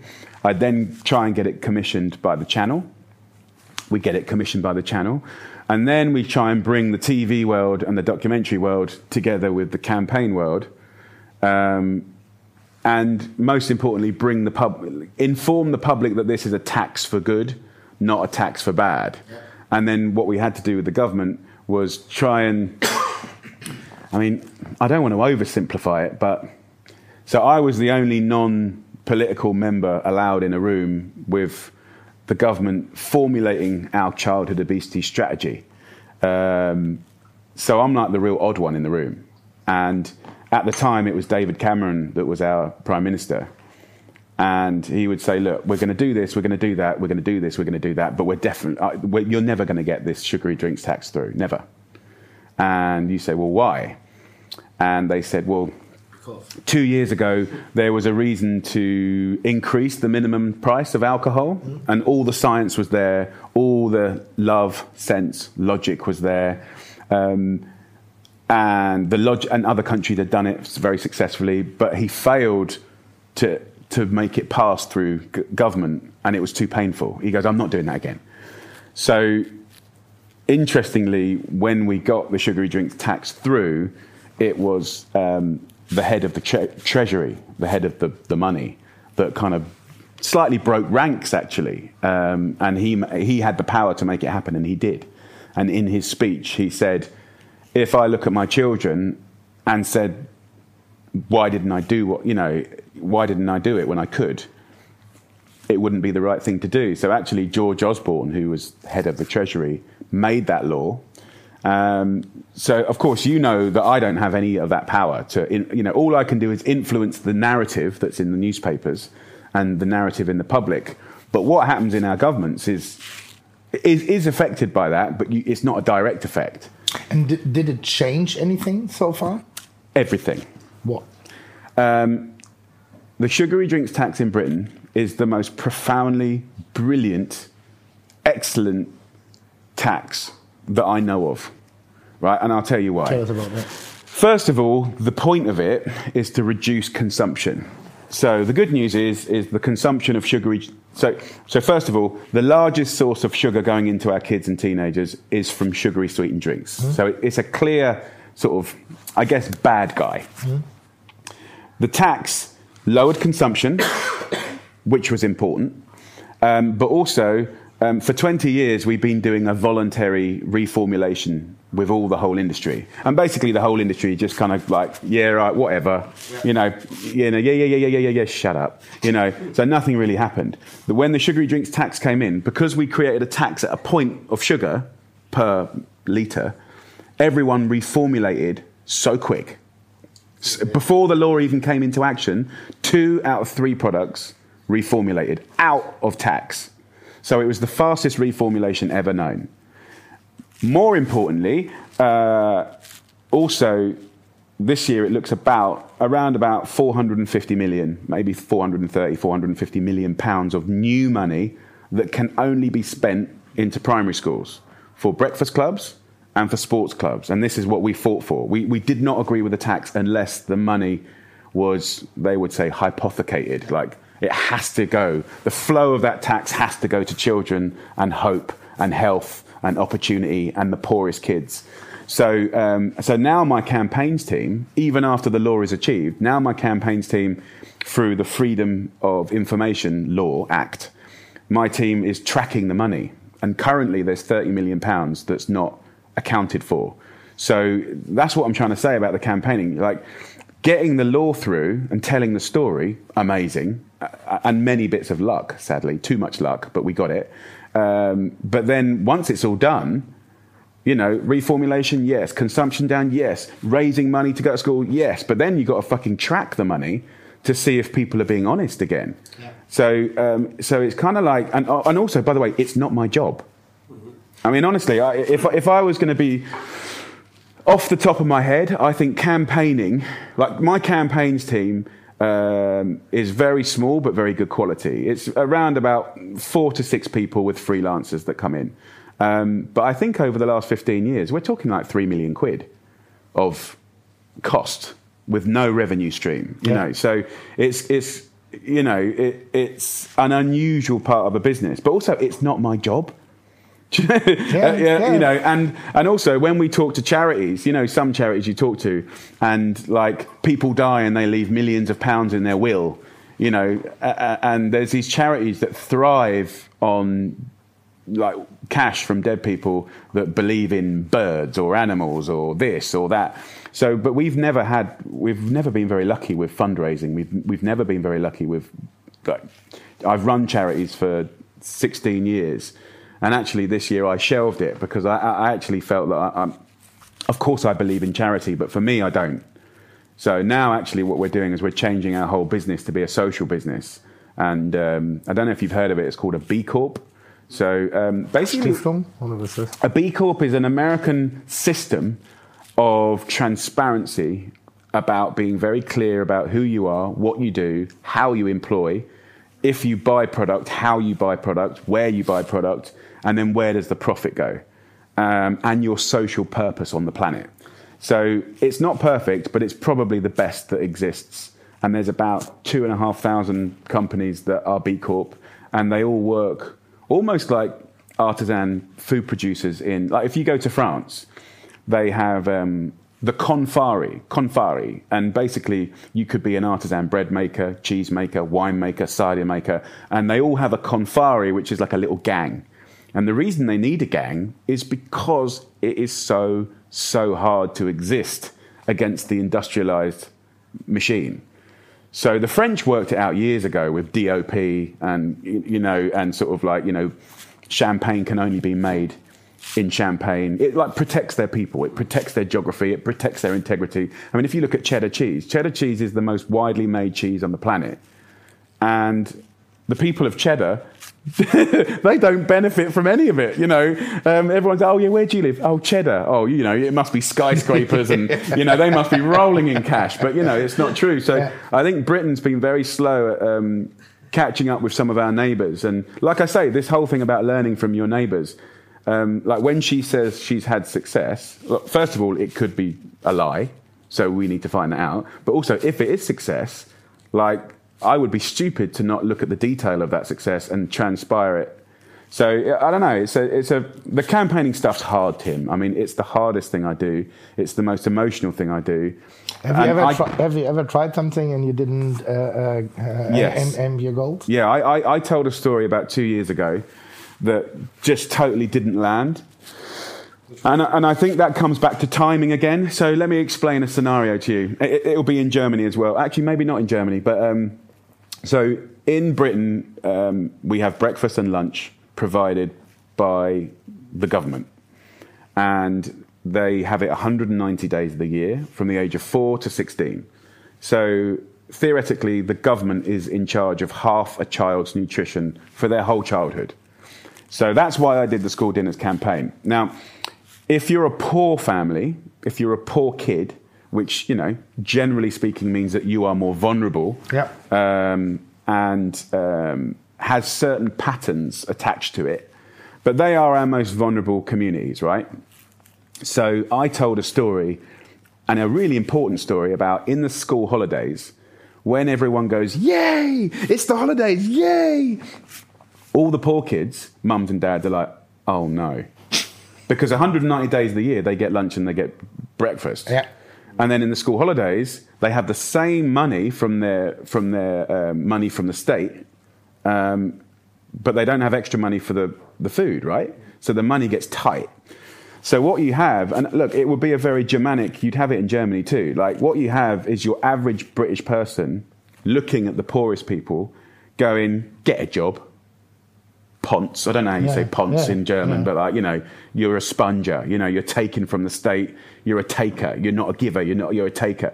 So, so but, but for me, like, it's such an, imp- like, when you look at the, the health of a child, especially in their teens, at the beginning of a summer holiday and at the end, you can really track a, a negative spike because of vulnerability, lack of cash, lack of access to proper real food. So this is, an, this is the story of our time. This is probably the biggest story. Um, and when I landed the story, I thought I'd done a good job. But what I'd done, imagery is so, like if you have too many women with tattoos, or if there's too many people and like um, they could be doing something, chewing on gum, or do you know what I mean? If, if, you te- if you visually and verbally tell the story slightly wrong, you'll just get a whole load of people going, you're a taker, you're not a worker. Yeah. And, and, and to be very clear, if you had 100 people on benefits, maybe there are some takers. Um, but my, my belief is it's not all of them. And we can't tar all of them with the same brush. And my other belief, as well, very, very strongly, uh, and I believe this for Britain, I believe this for Germany, is that a country is only defined by how bad bad is. Like, uh, really, truly, like, like a country is defined by how bad bad is. So if you kind of have this divide between rich and poor, and workers and givers and takers and spongers, if you allow the press to kind of boil that and simmer that and fester that, then you get problems like what we have now. And I believe it's connected to everything bad that's going on. Personally, I believe it's connected to the right, the left. It's, it's, it's, it's connected to old thinking that's given the oxygen to come back. I believe it's connected to Brexit, honestly.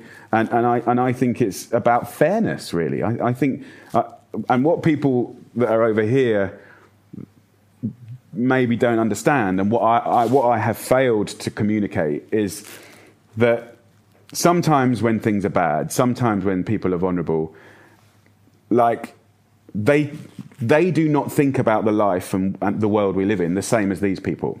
So in the summer holidays, what I see very clearly is those parents, if your kids are like, Daddy, Daddy, I'm hungry, Daddy, Daddy, I'm hungry, if that is the number one priority in your life, um, everything else is secondary.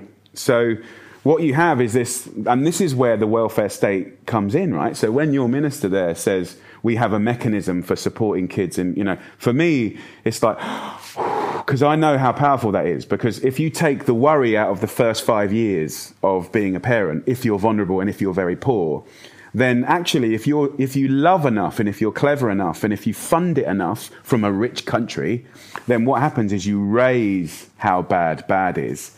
And actually, everything's better. They get jobs and they flourish and they pay more tax and there is less crime. And, and do you know what I mean? So I kind of like, I, but I feel it and I see it.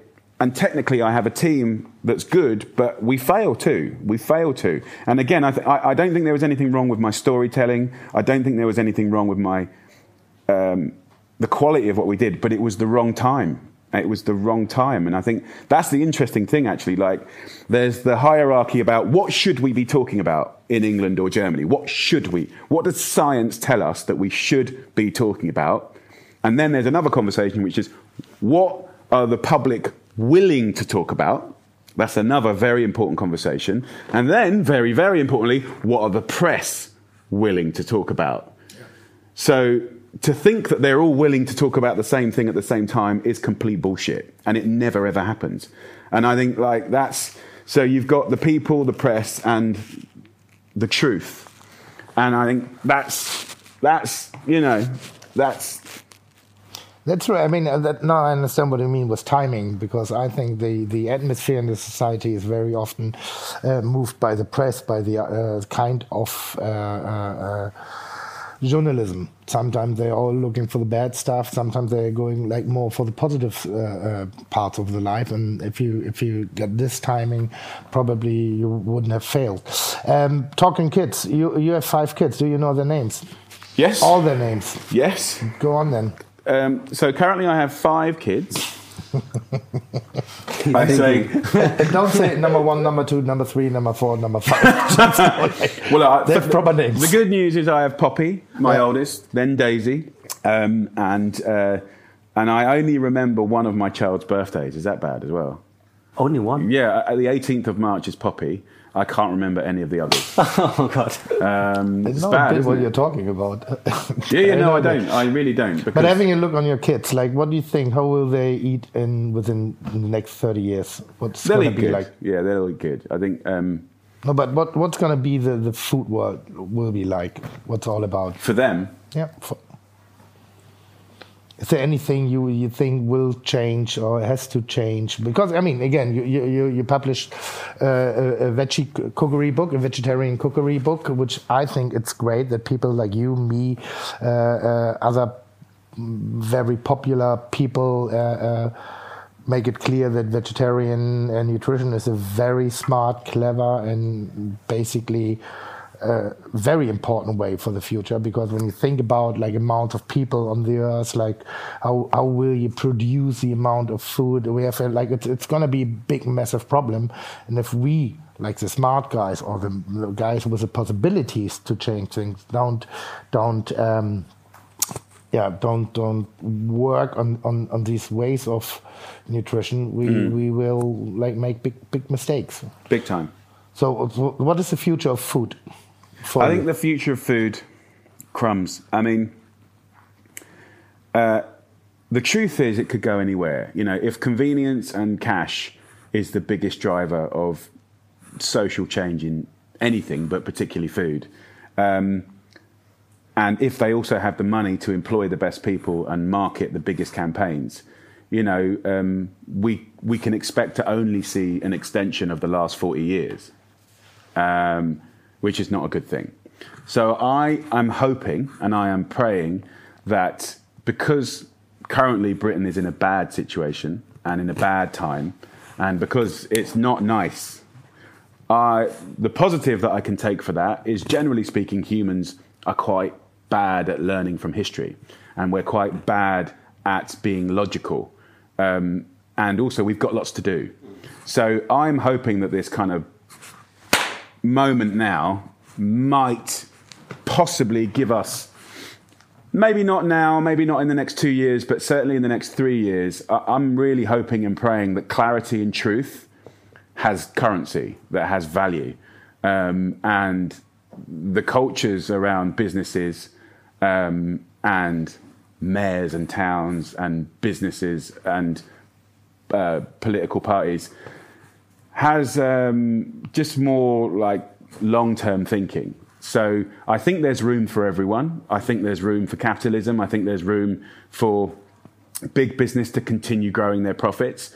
But I think um, to expect that it's in the same way as the last 30 years, um, it, that's the problem. You need to, people, money people, greedy money people who will always be there, need to be a bit more bendy about how they invest in the future.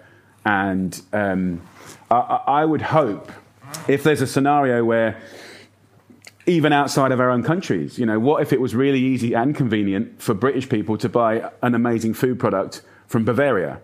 And Amazon or someone like that were the kind of magic in between. I mean, that is true democracy, right? And that's progress. And, and I think as long as we can afford it, um, it's a cool thing. So I would like to think that the kids will continue to grow up in a world where there's choice, um, honesty.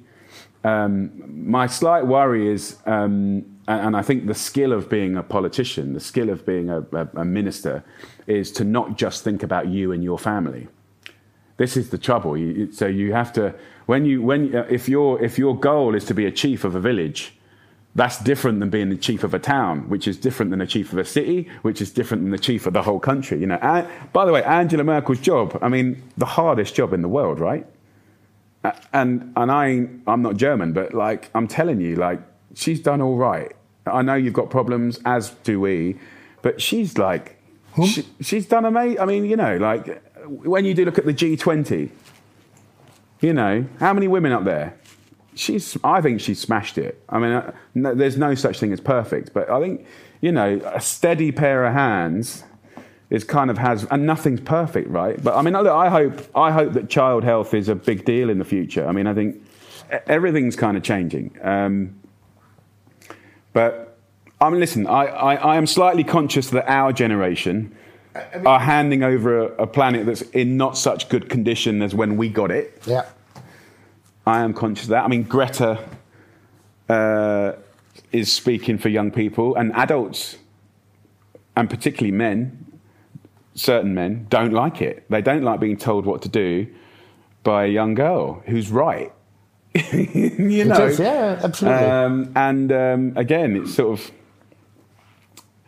fascinating to, I mean, to have a, to, to have a 15, 16 year old child give the whole world a lesson on science. So, so what, what is your next big thing you're working on? Because I Um, mean, I, I'm, sometimes I, I, I got lost, like in the way of what I want to teach people how to cook. I want to teach people how to take a proper diet, like without uh, too much fat, too much that and sugar, reduce everything. I try to be political correct. I try to be like, wie heißt das jetzt so schön, what Greta is doing on uh, with, with in English? Uh, Fridays for Future. Uh, CO, Friday for Future. Yeah, Friday for Future, the CO2 amount of food and, and all, all the stuff and being like animal fair trade, all, all the stuff. It's so many points on, on doing, yeah, we, we're almost finished. Um, and uh, sometimes I get lost and then I have to sit down and think again. And it was really, really nice to talk to you uh, because I got an, an- a lot of inspiration and a lot of informations again. Uh, I'm, I'm missing one information and I'm, it's, it's a very personal question I'm asking, you know. I do a TV show called Kitchen Impossible, which is amazing. It's very emotional. It's like, I've seen it. It's it's it's incredible show. So- it's what three years now. yeah, it's no, it's the fifth year already, Wow. and it's, it's still going through the roof, and, and still people are shouting and screaming and asking for a very special person. Uh, uh, I have no time, sorry. that's no, it's not about you. It's Oh, about you. okay. So, this is the first time officially I'm asking you. When do you take part? Next year? I need Yeah, like three to four days of your life. Okay. So Deal. And, and, and, and even if We it, record if- it. and it's a traveling show, and if you don't want to travel, Do we get uh, to travel together? Uh, yeah, we could do. Basically, we would do. Uh, yeah, I promise this. We travel together. Yeah? We, we do a thing together, and then I would take your Do we get now, to share the same sleeping bag? if you want to. if you want to. So you see now then my my Gewürzgurke. Like the good old days. We have another guy in this show um, weeks ago, and he he, had, he spent the night together with Tim, and So deal. he told us Deal. about his Because there's one problem about the podcast. People can't see you, and it's so nice to look at you when you're talking and when you're not serious and when you try to explore and explain your world. It's very nice. It's it's it's just beautiful, beautiful to watch, beautiful to listen to. Um, I have a last question. I could prove the world that's not always about me within Yeah. the podcast. that's- People will go like, "What?" True. So normally it's Yeah. like eighty percent me talking, twenty percent. No, it's 90-10. It's 90 10. yeah, it's, not- it's 90 So- 10 percent. Uh, uh, yeah, how much? fun? Again, it's. Do- uh, You, you publish a vegetarian cookery Yeah. book, which is a brilliant Christmas present. Yeah, yeah. So Thank you. this is my final question for you guys. What? Um, what is the veggie Christmas goose? So Oh, for you I mean, and for you. I I think um, the for me personally, the thing that I've got most excited about this year is in here, and it is a veggie pithivier, and it's an interesting one because we're using celeriac, and we roast that for a couple of hours with the skin on, and we just like like, and you don't have to do it. You just throw it in the oven, right? So you don't do anything, um, and then you slice it up like kind of a cut of meat, really, and then you make this amazing mushroom sauce, and uh, you wrap it in pastry. And actually, I mean, other than it being a lovely dish anyway, um, when I serve it in front of people with meat, the meat eaters want a slice too, and I always think that that's a good a good sign. So it's probably the most complex recipe in the whole book, Um, I've tried to keep it as simple as possible. That's vegetarian. Um, yeah, it's beautiful. yeah, and it's it's it's a great dish, and of course, when there's puff pastry, it's indulgent. You get crunch.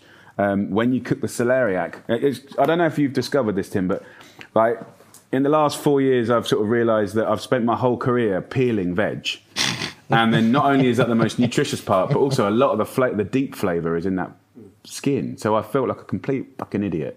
So uh, celeriac, particularly, like if you smoke, we, when I used to have Barbecoa at the restaurant, we used to, you know, cook it like a piece of lamb for like four hours over coal and smoke, and my god, the, and uh, we used to cook in ash.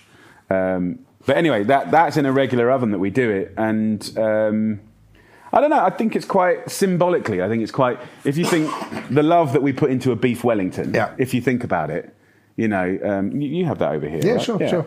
Um, the love that goes into that is equivalent, and actually, the enjoyment is pretty much equivalent. I would say. But try.